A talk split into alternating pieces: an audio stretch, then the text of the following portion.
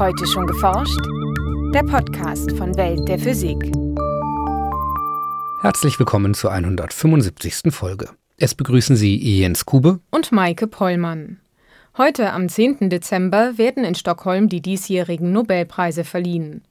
Den Nobelpreis für Physik erhalten Isamu Akazaki, Hiroshi Amano und Shuji Nakamura aus Japan für die Entwicklung leistungsfähiger blauer Leuchtdioden, mit denen sich helle und vor allem energiesparende weiße Lichtquellen realisieren ließen. Also es gibt Abschätzungen, die gehen dahin, dass wenn in den USA zum Beispiel die gesamte Beleuchtung auf der Basis von Leuchtdioden eingesetzt würde, dann würde man gegenüber dem heutigen eingesetzten Mix von Leuchtquellen so viel Energie einsparen, dass 50 Kernkraftwerke abgeschaltet werden können. Berichtet Henning Richard, Direktor des Paul-Drude-Instituts für Festkörperelektronik in Berlin. Warum gerade die Entwicklung blauer Leuchtdioden eine Herausforderung war und wie die drei Nobelpreisträger Akasaki, Amano und Nakamura diese meisterten, erklärt Henning Richard jetzt in einem Feature von Anna Behrendt. Sie leuchten uns von Smartphone-Displays und Fernsehbildschirmen entgegen und erhellen zunehmend auch unsere Wohnungen und Straßen. Sie sind langlebig, handlich und effizient. Die Rede ist von weißen LEDs, also lichtemittierenden Dioden. Die Forscher Isamu Akazaki, Hiroshi Amano und Shuji Nakamura aus Japan entwickelten in den 1990er Jahren die ersten leistungsfähigen blauen Leuchtdioden und damit die Grundlage für das effiziente weiße LED-Licht. Dafür erhielten sie den diesjährigen Nobelpreis für Physik.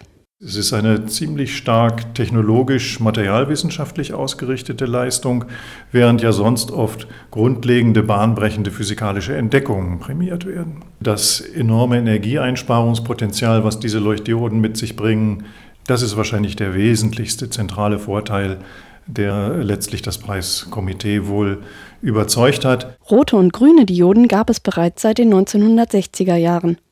Doch mit ihnen allein ließ sich kein weißes LED-Licht erzeugen. Erst mit der Entdeckung von Akasaki, Amano und Nakamura stand dafür neben Rot und Grün auch die dritte Grundfarbe, Blau, zur Verfügung. Zum einen ließen sich nun die drei Farben zu weißem Licht überlagern. Zum anderen wurden mit Hilfe der blauen LEDs bald weitere Verfahren entwickelt, um weißes Licht zu erzeugen. So gibt es Leuchtstoffe, die blaues Licht zum Beispiel absorbieren und dann gelbes Licht reemittieren. Und wenn man das geschickt zusammenbringt, dann bekommt das menschliche Auge zwei Signale. Das blaue Licht aus der Leuchtdiode und das gelbe Licht aus dem Leuchtstoff. Und die beiden mischen sich so zusammen, dass das Gehirn daraus die Empfindung von weißem Licht konstruiert. Leuchtdioden bestehen aus zwei verschiedenen Halbleiterschichten. Die Elektronen darin können unterschiedliche Energiezustände einnehmen. Anders als in einem Atom sind in einem Festkörper allerdings nicht nur einzelne Energiewerte erlaubt, sondern ganze Energiebereiche oder Energiebänder. Bei Halbleitern ist das sogenannte Valenzband mit Elektronen voll besetzt. Das energetisch höher gelegene Leitungsband hingegen ist nur teilweise mit Elektronen gefüllt. Daher können sich diese bewegen und somit Ladung transportieren. Die grundlegende Kenngröße ist das, was wir in der Halbleiterphysik die Bandlücke nennen, also der Abstand zwischen dem Leitungsband und dem Valenzband so einer Halbleiterstruktur. Die Bandlücke ist auch für die LEDs entscheidend. In einer der beiden Halbleiterschichten befinden sich viele freie Elektronen, die im Leitungsband durch die Schicht wandern können. In der anderen Schicht fehlen dagegen Elektronen im Valenzband. Die so entstehenden positiven Leerstellen oder Löcher können ähnlich wie die negativ geladenen Elektronen durch das Material wandern. Werden die beiden Schichten zusammengebracht und von außen eine elektrische Spannung angelegt, treffen an der Grenzschicht die Elektronen und Löcher aufeinander. Die Elektronen füllen die leeren Plätze, wobei sie Energie in Form von Licht abstrahlen. Wie viel Energie freigesetzt wird, hängt davon ab, wie groß die Bandlücke zwischen dem Leitungs- und dem Valenzband war. Je nach Material sind diese Bandlücken unterschiedlich und wir haben die Möglichkeit, infrarotes, rotes oder sichtbares Licht im grünen, blauen oder ultravioletten zu erzeugen. Denn je größer die Bandlücke ist, desto mehr Energie geben die Elektronen in Form von Licht ab. Blaues Licht ist sehr kurzwellig und somit energiereich. Für seine Erzeugung braucht man deshalb eine besonders große Bandlücke. Mit den Halbleitern, die in den 60er, 70er Jahren verfügbar waren, geht das einfach nicht. Das war Galliumarsenid und ähnliche Materialien. Mit dieser Materialklasse kann man bis ins Rote kommen, auch sehr effiziente rote Leuchtdioden machen, aber grün oder blau ist einfach nicht drin. Zwar gab es schon vor den 1990er Jahren erste blaue LEDs aus dem Halbleitermaterial Siliziumkarbid, allerdings waren diese aufgrund ihrer Materialeigenschaften lichtschwach und ineffizient. Siliziumkarbid-LEDs sind die, die man früher als Fernlichtlämpchen im Auto gesehen hat. Und das war auch so ungefähr die einzige nützliche Anwendung, an die man denken konnte. Die waren ja meistens im Dunkeln in Betrieb.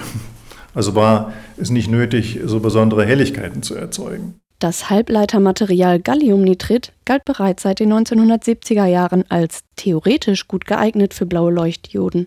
Durch das Einbringen von Fremdatomen, das sogenannte Dotieren, wollte man eine Galliumnitridschicht mit vielen freien Elektronen und eine mit vielen Löchern anfertigen. Diese dünnen Schichten hätten auf einen Galliumnitridkristall aufgedampft werden müssen, da sie sich nur auf einer Unterlage herstellen lassen, die eine ähnliche Struktur hat wie die Schichten selbst. Doch für dieses Vorhaben ließen sich einfach keine genügend großen Kristalle züchten.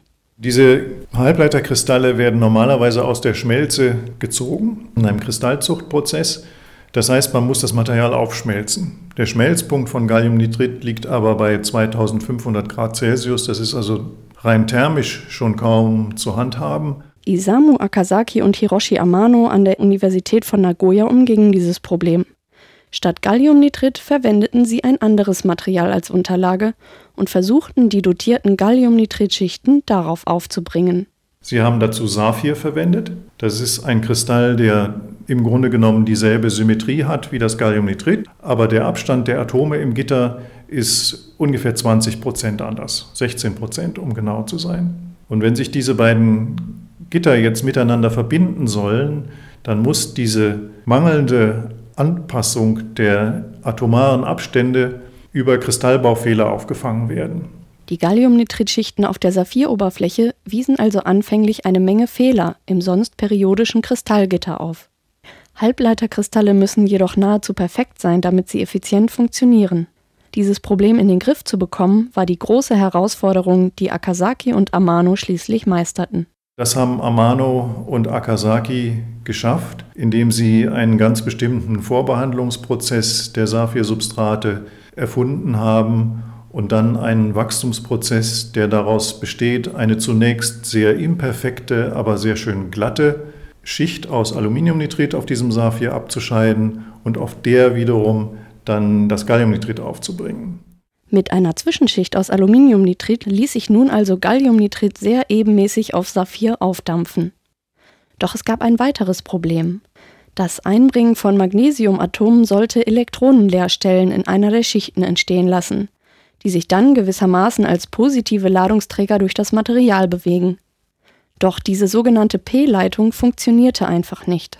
Dieses Problem haben sie aufgrund eines Zufalls lösen können. Sie haben die magnesiumdotierten Galliumnitridkristalle routinemäßig im Elektronenmikroskop betrachtet, um ihre Oberfläche zu begutachten und haben eines Tages festgestellt, dass nach längerer Betrachtung im Elektronenmikroskop dieses magnesiumdotierte Galliumnitrid auf einmal wirklich P-leitend wurde. Eine Erklärung für diesen Effekt fand wenig später Shuji Nakamura, der dritte im Bunde der diesjährigen Nobelpreisträger. Er arbeitete damals bei der Firma Nishia Chemical und verfolgte aufmerksam die Ergebnisse seiner Kollegen. Er vermutete, dass nicht der Beschuss mit Elektronen die Proben p-leitend machte, sondern die Erwärmung der Probe bei diesem Prozess. Und seine Hypothese war, das kann man auch anders machen. Ich heize die Probe mit anderen Methoden. Ich tue sie in meinem Reaktor, nachdem sie fertig gewachsen ist, ich schleuse sie nicht aus, sondern halte sie bei höherer Temperatur und in der Tat, auch dann wurden die Schichten P-leitend. Dieses von Nakamura entwickelte Verfahren machte die Herstellung der Bauteile wesentlich einfacher.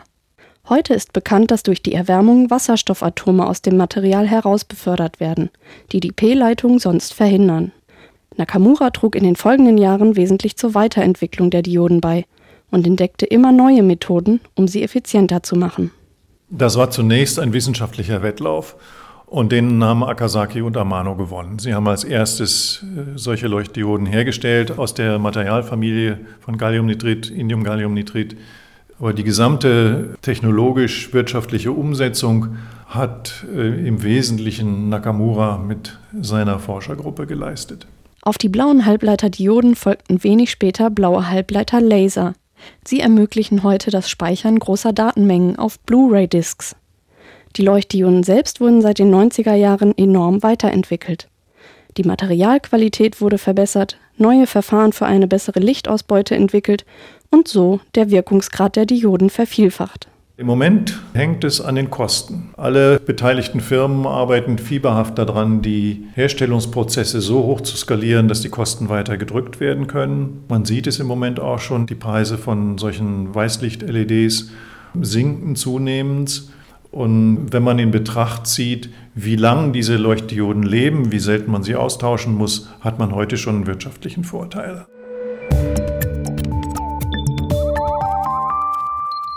Die Preisverleihung und das anschließende Nobelbankett können Sie übrigens live per Webcast aus Stockholm verfolgen. Heute, am 10. Dezember ab 16.30 Uhr auf der Internetseite www.nobelprize.org. Neben Akasaki, Amano und Nakamura darf heute auch Stefan Hell vom Max-Planck-Institut für biophysikalische Chemie in Göttingen eine Nobelpreismedaille entgegennehmen.